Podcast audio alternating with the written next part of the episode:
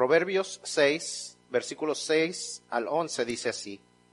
Ve a la hormiga, oh perezoso, mira sus caminos y sé sabio, la cual no teniendo capitán, ni gobernador, ni señor, prepara en el verano su comida y recoge en el tiempo de la siega su mantenimiento.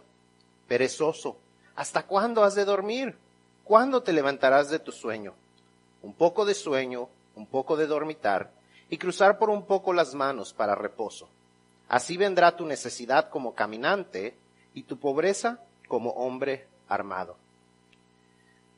No sé cuántos de ustedes habían leído esta porción bíblica de Proverbios 6, 6 eh, al 11. Proverbios 6, 6 al 11 nos da el ejemplo de la hormiga que sin tener quien la mande, por naturaleza recoge y guarda comida para sobrevivir el tiempo en que no la habrá y nos advierte contra el no estar preparados para los tiempos de necesidad. Nos dice que todo lo que, eh, que todo lo que se toma es un poco de descuido. Si un poco de sueño, un poco de dormitar, un poco de reposo, y la ruina puede venir sobre nosotros. A little sleep, a little slumber, and ruin will come if we are not careful. Dice ahí en, en Proverbios que debemos estar preparados. Dice, aprende del ejemplo de la hormiga. It tells us to learn from the example that the ant gives us. La semana pasada veíamos cómo una iglesia se ve eh, cuando va en camino a la paz financiera, cómo tiene cinco características y ahí está. Cómo, tiene cinco características y veíamos que la semana pasada veíamos la primera y esta semana vamos a estar enfocándonos en la segunda. Una iglesia en camino a la paz financiera, ¿qué? Ahí está, está resaltado por si. No se lo tenían que memorizar la semana pasada, no es tarea ni. Una iglesia en camino a la paz financiera. Ahorra dinero consistentemente. Veíamos la semana pasada también en Proverbios 21:20 eh, que el, el que gasta todo lo que entra en sus manos es un necio. Había otra versión que, que leíamos la semana pasada que se llama mucho más fea la palabra y era, es un bruto, es un tonto. La persona que gasta todo lo que entra en sus manos, no se los digo yo, ¿quién lo dice? Lo dice Proverbios, lo dice la Biblia, lo dice Dios. Pero también nos dice que hay personas sabias que son diligentes en ahorrar. Basado en ese estándar, ¿en cuál categoría caería usted? En la de los tontos o en la de los, eh, o en la de los sabios. No quiero que me responda en voz alta. Eh, pero, pero si usted se consideraría en este momento en la categoría de los tontos, conforme a lo que sus ahorros describirían, la verdad es que usted es una persona bastante normal. Es una persona que caería en la persona promedio americana. La persona promedio, según el Wall Street Journal, tiene 70% de las familias viven de día de pago a día de pago. Todo lo que entra, sale. No hay nada que los permita eh, tomar un, un, descanso entre día de pago y día de pago.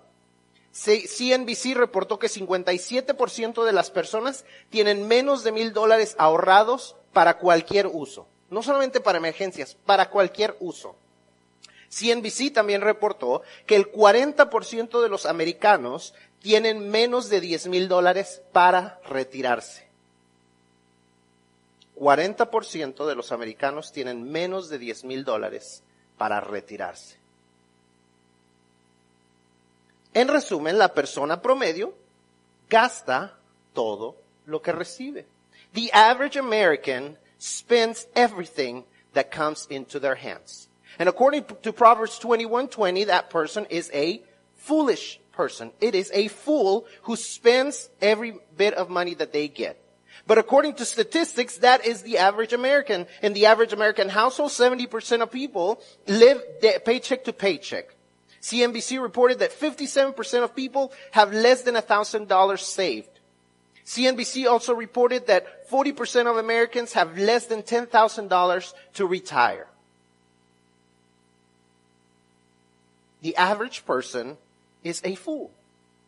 The average normal is foolish. La persona normal, la persona promedio, conforme al estándar de Dios, es una persona necia.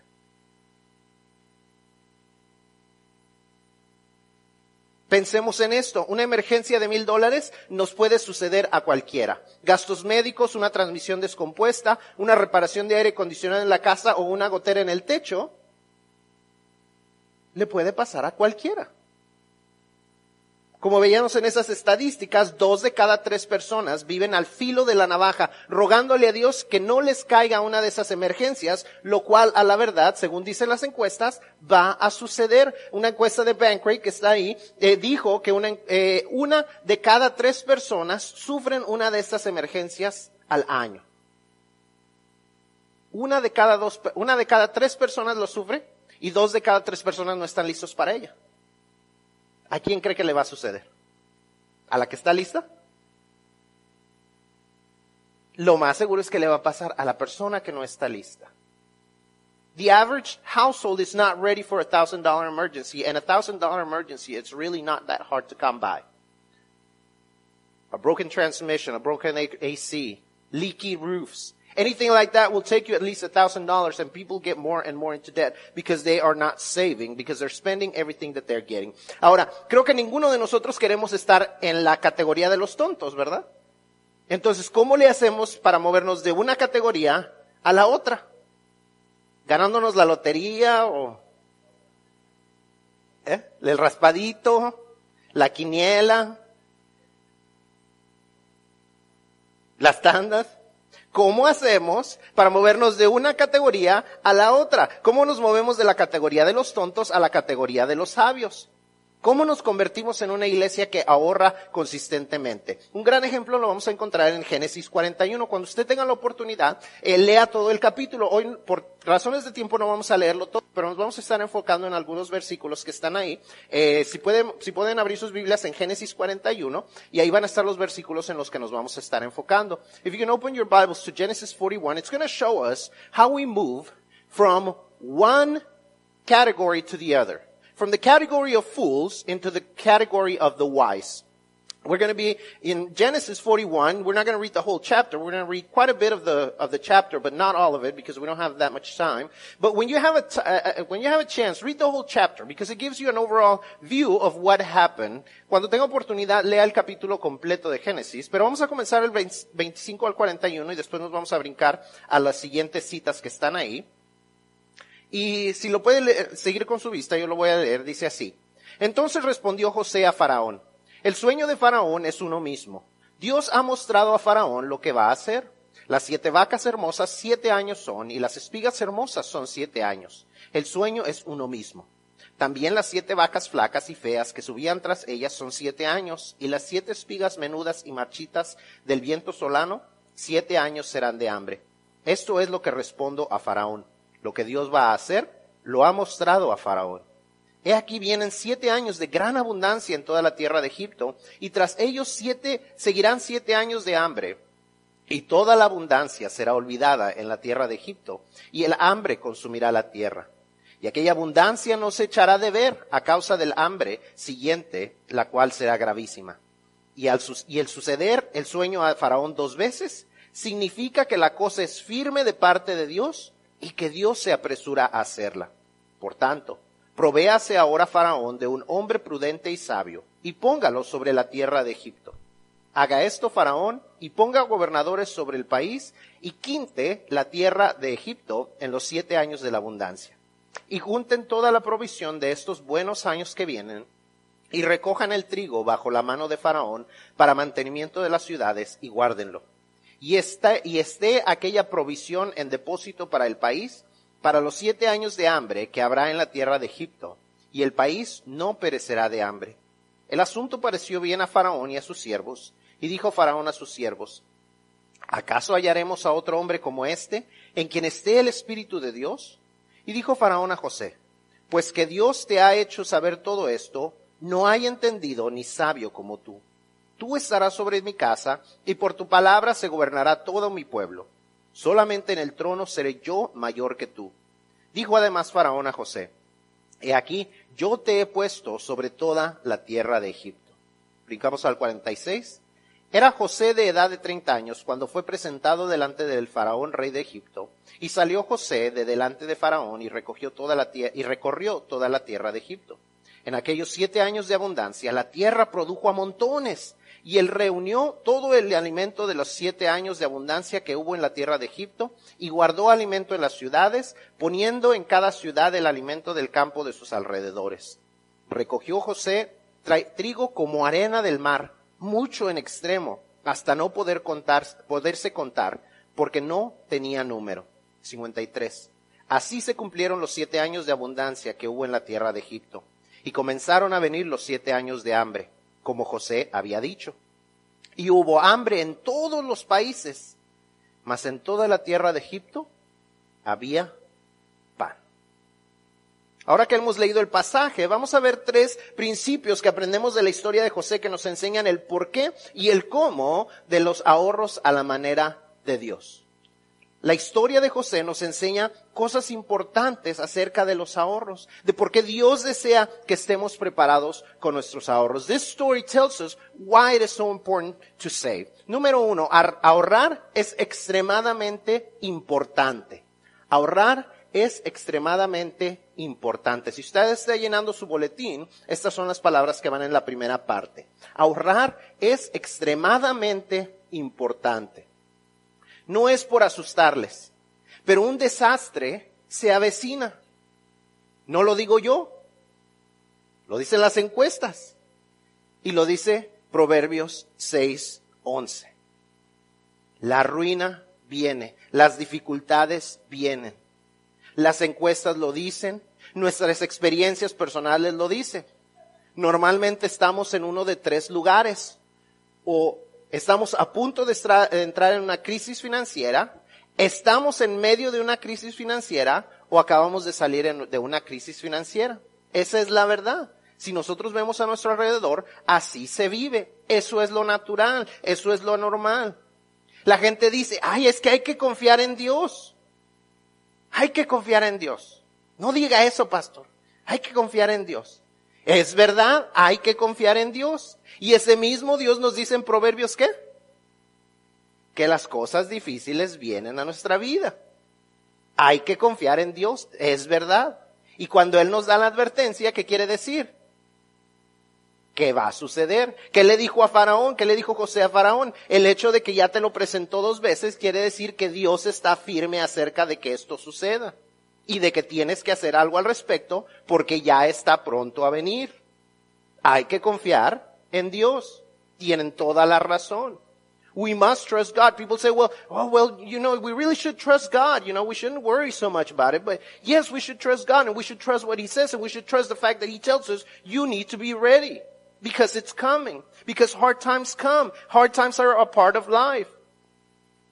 Algunos de ustedes tal vez en este momento están en medio de esa crisis financiera. Algunos de ustedes tal vez digan, no, yo ahorita todo está bien, todo está yendo excelente. Ninguno de nosotros, sin importar dónde estamos, estamos inmune a que suceda esto. Independientemente de lo que estemos pasando, debemos entender que nadie es inmune a las emergencias. Según la revista Money, ocho de cada diez familias pasarán por una crisis financiera de entre seis mil y diez mil dólares en un periodo de diez años. Pasar por dificultades financieras no es la excepción, es la norma. Es normal pasar por una. Y uno dice, ay no, seis mil a diez mil dólares es muchísimo. ¿Cada cuánto cambia usted de carro? Tal vez lo más seguro es que mínimo una vez en esos 10 años. Y a menos que usted lo financie y se compre un carro baratito, va a ser una de un par de mil un par de miles de dólares. Un aire acondicionado que se descompone. Cinco mil, seis mil dólares. Los eventos inesperados que le llamamos en realidad no son tan inesperados porque todos sabemos, todos podemos esperar que van a suceder. Decimos, es que son momentos inesperados. ¿Son realmente inesperados si sabemos que van a venir? Si las encuestas nos dicen que van a venir. Si nuestra experiencia nos dice que van a venir. ¿En realidad son inesperados? ¿Qué tal las navidades? este, el día de regreso a la escuela, ese tipo de cosas, ¿son inesperados? Entonces, ¿por qué siempre nos agarran de sorpresa? You see, so many times we say, well, the unexpected is going to happen. Well, if it's going to happen, it's not really all that unexpected, is it? It's not all that unexpected if you already expect it to happen. And we can expect it to happen. Statistics tell us that 8 out of 10 people within a 10 year period are going to go through a major financial crisis. It is not all that unexpected. It's pretty much the norm. It's not the exception, it's the norm. Ahora, ¿qué tiene que ver con esta historia? El faraón de Egipto era el líder supremo de una nación fuerte, una nación estable y en un lugar estratégico. El río Nilo les permitía tener fortaleza en la agricultura y en estar en una tierra fértil. Era un lugar estable con riqueza, un lugar muy parecido a qué? A donde vivimos nosotros. You see, Egypt was very similar to the United States. It was a stable country. It was a powerful country. It was a country that had everything that they needed. They had riches. They had fertile grounds. They had water. They had everything that many other countries desire. And yet, when the hard times are about to come, the Pharaoh has no other place to turn. He asks his magicians, he asks his wise men, and nobody can tell him what this dream means. No one knows what it means. It is not until a man of God speaks what God wants to tell him, what the message came from God, that he actually starts understanding what is going on. Very similar to what happens with us. You see, we can listen to a lot of different uh, advice, a lot of different counsel from around us regarding finances. But we're never going to get it right until we hear God's message for us regarding those finances. El faraón escuchaba de sus, eh, buscaba el consejo de sus, de sus consejeros, de sus sabios, y nadie le podía contar cuál era el significado del sueño. No es hasta que un hombre de Dios trae el mensaje de Dios que le entiende lo que tenía que hacer. Y de igual manera, por el, alrededor de usted, hay mucha gente que le va a decir cómo se gaste su dinero, cómo invierta su dinero, qué debe de hacer con su dinero. ¿Cuáles deben ser sus planes? ¿Qué negocios debe usted empezar? ¿Dónde debe de invertir? Pero no es hasta que entendamos el mensaje de Dios que tiene para nosotros que en realidad vamos a poder ser exitosos. La gente no sea, la gente pierde dinero queriéndose hacer rica rápidamente porque no escucha el consejo de Dios. Busca por todos lados excepto el lugar donde está la verdad. Al faraón se le da el sueño de parte de Dios, dos veces el mismo tema, y se le envía un mensajero con la interpretación. Dios estaba decidido a llevar esto a cabo. Pero cuando el faraón escucha la advertencia, comienza a tomar cartas en el asunto, poniendo a José como encargado de lo que necesita hacerse en ese lugar. Lo que podemos aprender de esto es que las emergencias vienen y Dios nos ha dado su mensaje para que sepamos lo que viene y estemos preparados. Dios nos lo está advirtiendo, Dios nos lo está diciendo. Vea usted la historia, vea usted las estadísticas, todo nos dice lo mismo. Hay tiempos de abundancia y hay tiempos de escasez. Hay tiempos muy buenos y hay tiempos muy malos. Hay tiempos que la comida hasta nos cansa de tenerla alrededor y hay tiempos que hay hambre. Esto es normal. Eso es lo normal. Y tenemos que aprovechar los buenos tiempos para ir preparándonos para cuando viene la escasez. El ahorrar nos permite estar preparados para las emergencias de tal manera que podemos enfrentarlas sin que se conviertan en una crisis. ¿Sabe? ¿Puede usted entender la diferencia entre una crisis y un inconveniente? ¿Qué preferiría usted tener? ¿Una crisis o un inconveniente? Un inconveniente. El asunto es que puede ser la misma situación, pero todo depende de qué tan preparados estamos si se convierte en una crisis o en un inconveniente. Si se descompone la transmisión y son tres mil dólares, y usted no tiene ni para pagar el bill del agua, eso es una crisis. Si se le descompone la misma transmisión y le cuesta los mismos tres mil dólares, y usted tiene cinco mil, dólares en el banco guardado para las emergencias, ¿qué es eso? ¿Es emergencia? Pues no es emergencia porque ya esperábamos que sucediera. Es una inconveniente, porque ahora tenemos que volver a ahorrar. Es la misma situación, es la misma cantidad. ¿Qué lo convirtió de una crisis a un inconveniente? Estar preparados. No estamos preparados muchas veces. Tenemos que aprender a estar preparados y eso es lo que Dios nos dice. Por eso es que el ahorrar es tan importante. El ahorrar nos permite estar preparados para las emergencias de tal manera que podamos enfrentarlas sin que se conviertan en una crisis. Número dos. Saving is very important because it allows us to be ready for crisis. Or it allows us to be ready for those unexpected moments in order for them not to become a crisis, to where they just become an inconvenience. Number two is saving is a decision. Ahorrar es una decisión. José interpretó el sueño de Faraón no solo para darle las malas noticias, sino para darle un plan de ataque para estar preparado. Había un plan específico.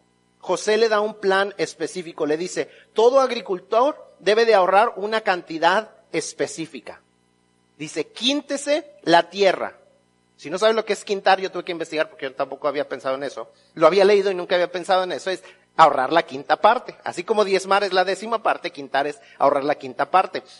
O sea, tenían que ahorrar el 20% de todas sus cosechas. Tenían que guardar, separar el 20% y guardarlas en los graneros especiales para eso. Se debía poner en un lugar separado del resto. No se debía de tocar por ninguna razón porque tenía un propósito específico. Y alguien era responsable porque se hiciera lo que se necesitaba hacer. José era el administrador por todo el país y era responsable directamente ante el faraón. Le decía, nadie más va a estar sobre ti más que yo en el trono. Tú eres responsable delante de mí de que lo que me has dicho que se tiene que hacer, se haga. Es lo que le estaba diciendo el faraón a José. See, there was, there was something, there was a plan, there was a decision that had to be made. Joseph tells him, this is what's going to happen. Now, here's the plan. You save 20% of everything that is part of the harvest. You put it away in special silos. You put it away in a, in a place that will not be touched so that when the hard times come, then we are going to be ready. And so Pharaoh puts him in charge and says, you are responsible. You are responsible before me. There will be no one else above you but me. You will, you will have to speak directly to me if this does not happen. You are accountable to me. And so he is, there's this one plan and Pharaoh makes the decision that that plan was, was going to work. That he was going to let that plan work out for him and for his country. Había un plan que se le presenta y el faraón tenía que tomar la decisión, ¿creeré o no creeré? ¿Lo haré o no lo haré? Y él decide, lo vamos a hacer. ¿Y dónde vamos a encontrar un hombre más sabio si este ya nos dijo que era lo que íbamos a hacer? Lo vamos a hacer y él será el responsable. De igual manera, si queremos estar listos para lo que el futuro traiga, nosotros también tenemos que tomar decisiones firmes, planificadas e intencionales. We also have to make planned decisions. We have to make intentional decisions. Debemos tener un plan y ese plan se llama un presupuesto. El asesor financiero Larry Burkett dice, un presupuesto es simplemente decirle a tu dinero qué, hacer en lugar de preguntarse a dónde se fue. ¿Cuántos de ustedes se han hecho esa misma pregunta? ¿A dónde se fue el dinero? ¿Dónde está el dinero que teníamos? No sé cuántos de ustedes cada año cuando reciben su W2 del trabajo se hacen esa misma pregunta. Canesto, ¿dónde está? Porque no tenemos un plan. Porque no podemos, pensar dónde se fue. nos preguntamos, ¿dónde se fue todo ese dinero? We want, uh, Larry Burkett says, a budget is telling your money what to do instead of wondering where it went. That's what budgeting is. That is the plan. That is a specific plan that we have to have in order to be ready for, with our finances for what may come. Cada dólar que ganamos debe tener un lugar y un propósito. Si usted no decide cuál es su lugar y su propósito, déjeme decirle que alguien más lo va a decidir por usted. Si usted no tiene un plan para cada dólar que usted gana, cada dólar que entra a su casa, alguien va a tener un plan por usted. Serán sus hijos, será su pareja, será la prima, será el tío, la la, tía Tencha, serán las tarjetas de crédito, será el nuevo carro, será la cositis, ¿verdad? Que hablábamos la semana pasada. Quiero, quiero, quiero más. Si usted no tiene un plan para su dinero, alguien más tendrá un plan para él. If you don't have a straight plan for your money, someone will. Someone will plan what to do with your money and they will take it. Cada mes usted debe hacer planes de lo que ganará y de lo que gastará. Dentro de ese presupuesto siempre debe de haber una categoría para ahorros. Si en este momento usted no está ahorrando, comience con 100 dólares, con 50 dólares, con 20 dólares, con 4 dólares. Lo que usted diga que va a ahorrar, póngalo en su plan. Después de su diezmo, la, segunda categoría que siempre debe existir en su, en su presupuesto debe de ser ahorros. Si usted no lo hace una prioridad, nunca ahorrará. Siempre sentirá que hay algo más urgente que pagar. Si usted no pone los ahorros como una prioridad, nunca va a ahorrar. Si no es la segunda categoría en su presupuesto, nunca va a ahorrar. Siempre va a haber algo más que pagar.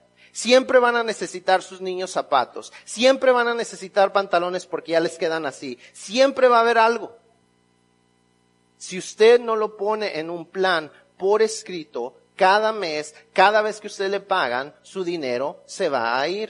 Hay que tener un plan. Egipto tuvo un plan y sobrevivió. ¿Puede decir usted lo mismo? Lo segundo que debemos imitar de los ahorros es que los ahorros no se tocan más que para su propósito.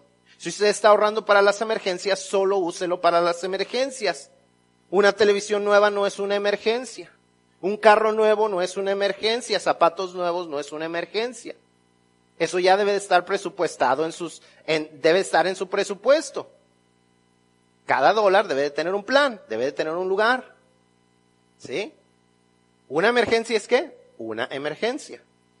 Algo que no ustedes, no espera usted. Usted no es el pueblo de Egipto. A usted se le van a acabar los zapatos. A usted se le va a acabar la ropa. Y usted debe planear para eso. Eso no es un inesperado.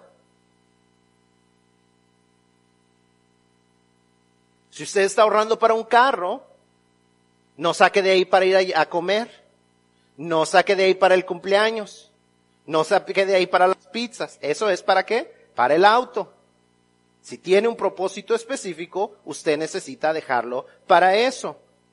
Ahí nadie tomaba de lo que se había guardado para hacerse de comer. No iba José y decía, ah, un pancito de lo que está. Al fin que hay mucho. Al fin que hay mucho. Ellos entendían que un sacrificio en el presente traería prosperidad al futuro, pero disfrutar a corto plazo traería escasez a largo plazo. La cultura financiera de este país no ha entendido eso y por eso la gente está en tantos problemas financieros. Disfrutar a corto plazo trae ruina a largo plazo, pero el saber esperar siempre trae bendición. See, you have to be willing to delay pleasure. You have to be willing to delay uh, gratification. Because if you don't, then if you enjoy it right now, you will have financial ruin later. If you enjoy it right now, you will have problems in the future because you won't be ready. You have to be ready. You have to learn to save. You have to learn to have an emergency fund. You have to learn how to save money. Y lo tercero que vemos es que debemos de, ser responsables ante alguien de que estos ahorros serán cuidados. ¿Ah? José sabía que él no podía tomar de lo de ahí, ¿por qué? Porque él respondía directamente al faraón. Él le respondía directamente al faraón. No había nadie entre él y el faraón. Así es que si el faraón decía, ¿has robado? No había ningún otro tribunal que decidiera si José moría o no. No se busque a alguien así, pero búsquese a alguien con quien sea usted responsable. Si usted está casado, su cónyuge debe saber qué se está ahorrando y para qué, y que no se tocará más que para eso. No se tocará más que para eso. Aunque le entre la cosita a su cónyuge o a usted, no se tocará más que para eso. Ni un amén. Si es soltero, busque a alguien de confianza a quien le rinda cuentas. A alguien que le diga, no debes de gastar en eso. No es para eso. No lo necesitas. You have to have someone that you can be accountable for and who's going to tell you, if you spend everything that you make, you're a fool. Don't be a fool. No seas tonto. Alguien que le diga, no seas tonto, te estás gastando todo lo que, lo que tienes. Número tres, ahorrar protege a nuestros seres queridos. Ahorrar protege a nuestros seres queridos. Los ahorros disciplinados se acumulan más rápido de lo que pensamos y llegan más lejos de lo que esperamos. Escúchelo otra vez. Los ahorros disciplinados se acumulan más rápido de lo que pensamos y llegan más lejos de lo que esperamos. Disciplined savings Disciplined savings are put together faster than we expect and they, they last longer than we can expect. Al ahorrar solo el 20% de los cultivos durante siete años de abundancia, tuvieron más que suficiente para cubrir el 100% de sus necesidades en los tiempos de escasez. Ahorraron el 20% por siete años y los próximos siete años sus necesidades fueron cubiertas a más del 100% en realidad. Dice que había montones, que no se podía contar, que ellos tenían suficiente, que, lo que lo, en los otros lugares había hambre, ellos tenían siempre pan. You see, they had everything they needed. Out of that 20% for seven years, they had 100% for all their needs. Out of the 20% they reserved, it filled, it fulfilled 100% of their needs. Tenían tanto que no se podía contar al punto que tenían para venderle a los países alrededor. El consejo y la advertencia de Dios se había escuchado, entendido, obedecido y por eso había más de lo necesario. Cuando obedecemos el consejo de Dios, eso es lo que sucede. Cuando ahorramos para las emergencias, hasta parece que las emergencias huyen buscando una mejor víctima. You see, when we have savings, it seems like emergencies that we were already expecting, they don't really come. They kind of find a, a better victim, someone who's not ready. They come to you and they're like, ah, never mind, you're, you're ready for them. I'm going to go find me someone who is not expecting me. I don't know if you've ever seen the commercials, the, the mayhem commercials for, for, uh, the insurance. Mayhem comes. Mayhem is unexpected, yet we can all expect it. Están los comerciales de la mala suerte y aunque nosotros no queremos, no creemos en la mala suerte, los hemos visto y nos hemos dado cuenta que en realidad puede sucedernos, aunque no le llamemos la mala suerte, dice, soy la mala suerte y qué? En cualquier lugar puedo cruzarme en tu camino. Puedes esperar que esto va, que algo va a suceder, pero tienes que estar listo. Ellos nos dicen qué tipo de aseguranza debemos de tener, pero al mismo tiempo nosotros tenemos que creer que lo inesperado no es tan inesperado, nos va a suceder, puede suceder y debemos estar listos. La nación sobrevivió los siete años porque alguien se había preocupado de hacer lo que Dios había dicho. La nación sobrevivió siete años porque alguien se preocupó de que se hiciera lo que Dios había dicho. The nation survived because someone obeyed God and what he said. No solo la nación sobrevivió, sino los pueblos alrededor también sobrevivieron al poder comprarle comida a Egipto porque había mucha hambre en toda la tierra. Los países alrededor sobrevivieron porque podían ir a Egipto y comprar lo que ellos no tenían. Ahorrar dinero nos pone en posición no solo de estar listos para las emergencias, sino también en una posición para ayudar a otros en sus necesidades. Ahora no se trata de almacenar.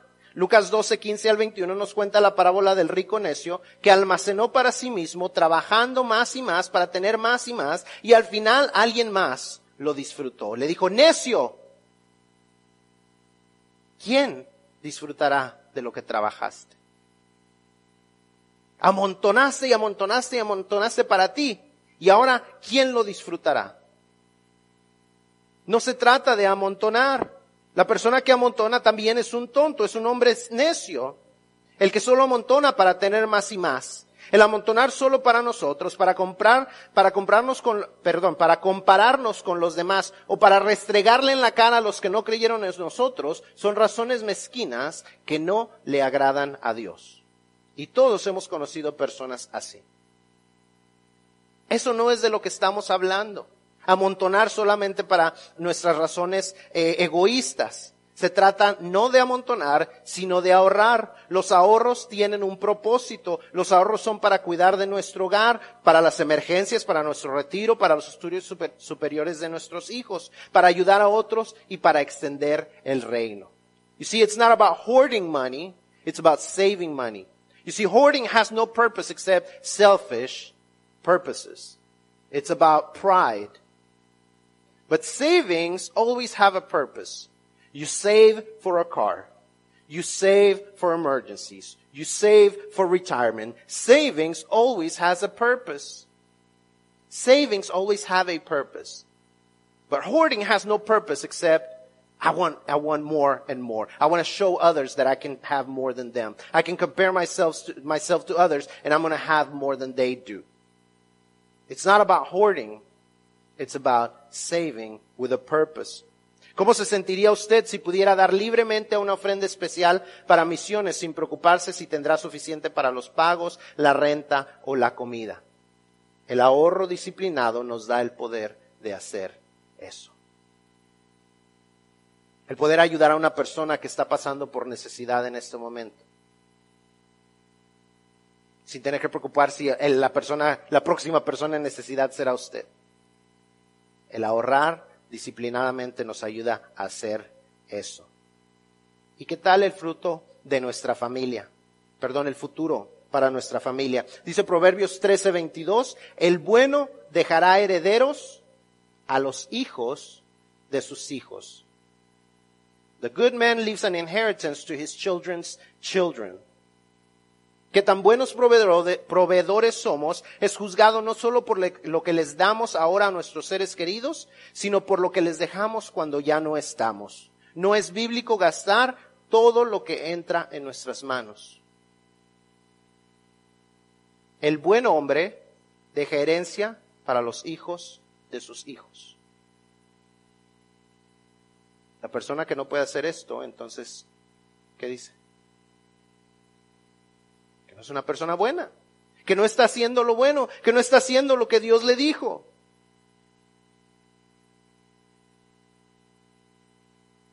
Tenemos la responsabilidad de dejar un buen legado, no solamente una herencia financiera, sino algo que cambie a las generaciones y que no ponga una carga sobre de ellos. Dice que a los hijos de sus hijos, lo cual quiere decir que a sus hijos les enseñó a manejarlo de la manera correcta como para que sus hijos también dejaran herencia. Porque hay hijos que se les deja todo y se lo, se lo acaban. Lo despilfarran porque no fueron educados correctamente. Y a los nietos ya no les dejaron nada. Entonces tenemos que dejar no solamente una herencia, sino un buen legado. Hay personas muy buenas que no son recordados por lo bueno que hicieron, todo lo bueno que hicieron, sino porque vieron sus fotos en los frascos en los restaurantes pidiendo para poder enterrarlos. Es triste que una persona sea recordada porque los vieron en una foto en un restaurante pidiendo dinero porque no les alcanzaba para enterrarlos. Pero no estaban listos. Debemos estar listos. Nadie se acuerda de todas las cosas buenas que la persona hizo. Aunque la persona haya sido muy buena. Dicen, uy, esa persona se quitaba el, el saco por usted.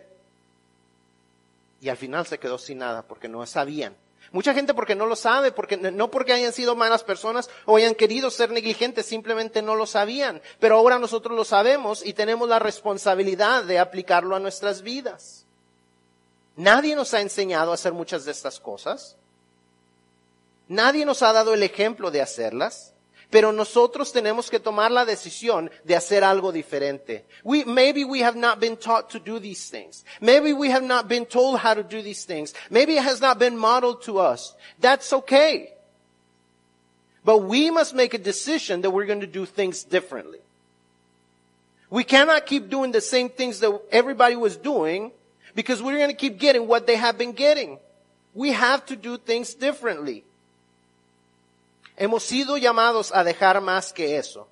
Hemos sido llamados a dejar un legado que transforme generaciones con los principios que Dios nos da. Debemos enseñarle a nuestros hijos esos mismos principios y darles el ejemplo viviéndolos.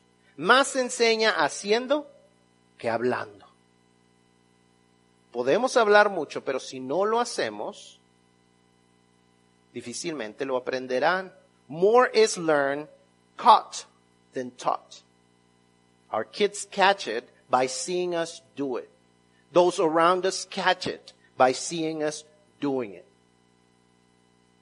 Si usted le deja a sus hijos dinero sin enseñarles cómo usarlo, lo más seguro es que lo van a perder. Si usted les deja buenas enseñanzas respaldadas con el ejemplo, aunque no les deje mucho, ellos aprenderán a ganarlo y ahorrarlo por sí mismos. Pero ¿qué tal si les dejáramos las dos? Dinero y cómo usarlo. ¿Qué cosas harían las siguientes generaciones si nosotros tomamos una decisión desde ahora ya. If we make a decision right now, we can change the future. We might not change our past. We may not be able to make a lot of changes in our lives. But if we can do something differently now, we can transform generations to come. Tal vez no podamos hacer mucho por nosotros. Tal vez usted diga, ah, ya, yo ya no puedo hacer mucho. Yo quisiera regresar el tiempo, quisiera haber aprendido esto, pero ya no se puede. Y bueno, pues ni modo. No es ni modo. Usted todavía puede hacer una diferencia en las siguientes generaciones. Usted puede hacer un cambio desde ahora. Usted puede enseñarle a sus hijos y a los hijos de sus hijos que siempre se puede cambiar, que los consejos de Dios siempre funcionan, que las cosas pueden ser diferentes si escuchamos la voz de Dios y la obedecemos. No hay duda de que todos enfrentaremos crisis financieras. Dios lo dice, las encuestas lo dicen y nuestra experiencia propia lo dice. No lo podemos evitar. No lo podemos evitar. Son parte de la vida. Son parte de vivir en un mundo imperfecto. Si saben que vivimos en un mundo imperfecto, ¿verdad? Es parte de vivir en un mundo imperfecto. We live in a broken world, therefore there's a lot of stuff going on around us that breaks. That's just part of life. And we must be ready for it. Las cosas no deseadas que afectan nuestras finanzas negativamente pasan y nadie es inmune a eso. No hay una vacuna contra eso. Todos nos pondríamos la vacuna en contra de las crisis financieras si se pudiera, pero no existe. Así es que tenemos que estar preparados. Es más, si hay una vacuna. Los ahorros. Esa es la única vacuna que conozco. Esa es la única vacuna que Dios nos da. The only vaccine known against financial troubles is savings. That's the only one God gives us. That's the only one that we can use. Los autos se descomponen, las casas necesitan arreglos, nuestra gente se enferma. Estas cosas no son realmente inesperadas porque todos sabemos que van a suceder. No se trata de pensar positivamente o no. Se trata de estar preparados. Por algo Dios nos dice que los sabios ahorran dinero mientras los tontos se lo gastan todo. Si no hubiese necesidad de ahorrar, Dios no nos diría que los sabios lo hacen. Si el plan de Dios fuera siempre sacarnos de nuestros apuros, Él nos lo diría claramente. Su plan es bendecirnos lo suficiente para que en, tiempos de abundancia nos, nos preparemos para los tiempos de escasez. God's plan is for us to be ready during the good times. To get ready during the good times so we can be ready during the hard times. Hay gente que todavía no recibe el reembolso del IRS y ya lo tiene completamente gastado. Uy, pero en cuanto nos llegue, uh, ya mira, vamos a comprar esto y esto y esto y esto y esto. Si le cayó la pedrada, perdón. Esa es una cantidad que puede darle un gran empujón a su fondo de ahorros. Ese reembolso este año, si usted no lo ha recibido, haga buenos planes con él. Haga un plan diferente a lo de siempre. Comience a prepararse para los tiempos difíciles.